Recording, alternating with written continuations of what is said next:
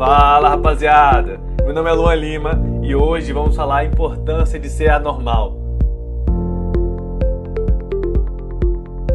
Sim, anormal, ou seja, não ficar na normalidade.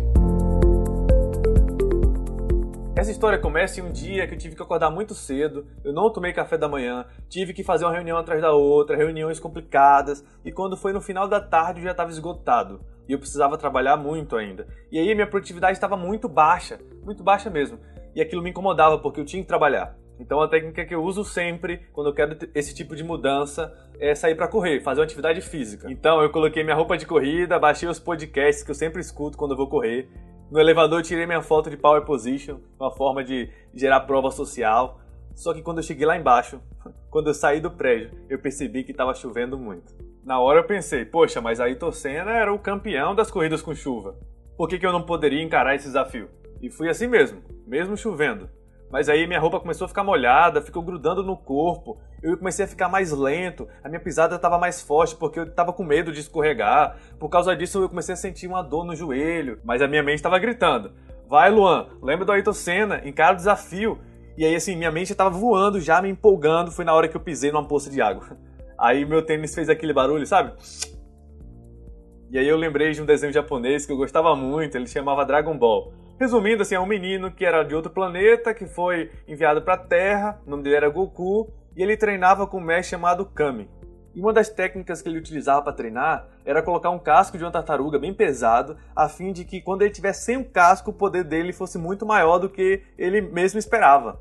Aí me veio a reflexão de que quando a gente treina na adversidade, quando a gente está na normalidade, as nossas habilidades são maximizadas. E se estamos em uma fase de crise, essa é a hora de agir. O mundo está mudando muito rápido e não é mais o grande que vai ganhar do pequeno, e sim o rápido que vai bater o lento. Já que a gente falou de infância e desenho, eu queria abrir um parênteses agora para falar uma etapa da minha vida que foi realmente um grande problema. Quando eu era pequeno, eu tinha dificuldade de aprender igual todo mundo. E isso gerava uma dificuldade também para me socializar. Eu era uma pessoa bem estranha, eu confesso, era uma pessoa diferente.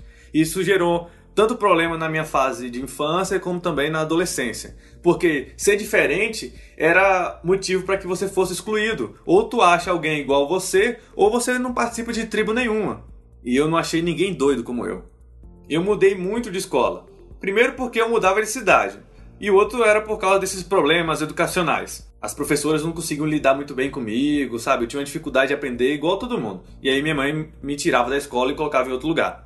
Essa fase foi bem complicada para mim, sabe? Ser diferente era um, um problemaço. Meu grande desejo era ser normal. Eu chegava em casa algumas vezes chorando, falando para minha mãe: meu sonho é ser normal, eu quero ser igual a todo mundo, eu quero ter uma família normal, eu quero ser normal para ter amigos normais. Isso era um problema.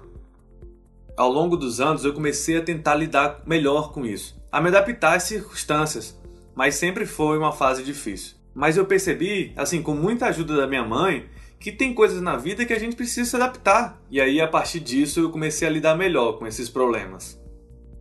Mas quando eu entrei no mercado de trabalho, aí eu tive um choque. Eu percebi ali o quão eu era diferente e o quão as pessoas gostavam disso e como isso poderia ser bom para mim.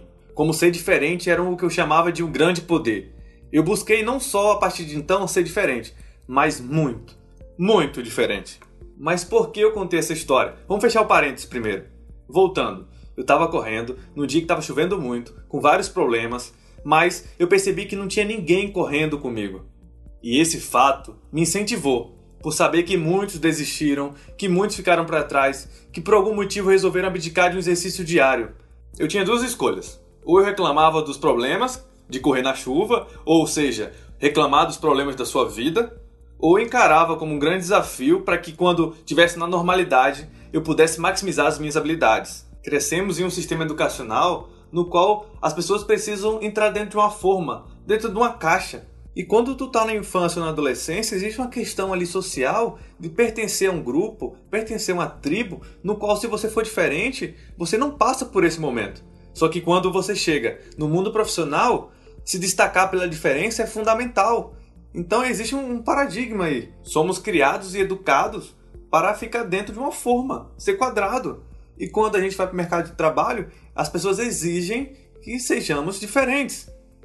A criação dos nossos filhos precisa ser diferente. A educação precisa mudar. Então você, que assim como eu, era uma criança estranha ou um adolescente que não conseguia pertencer a nenhum grupo, entenda que, pelo fato de ninguém ter conseguido colocar você dentro de uma forma para que você seja exatamente igual aos outros, faz de você uma pessoa pior. Pelo contrário, seja anormal.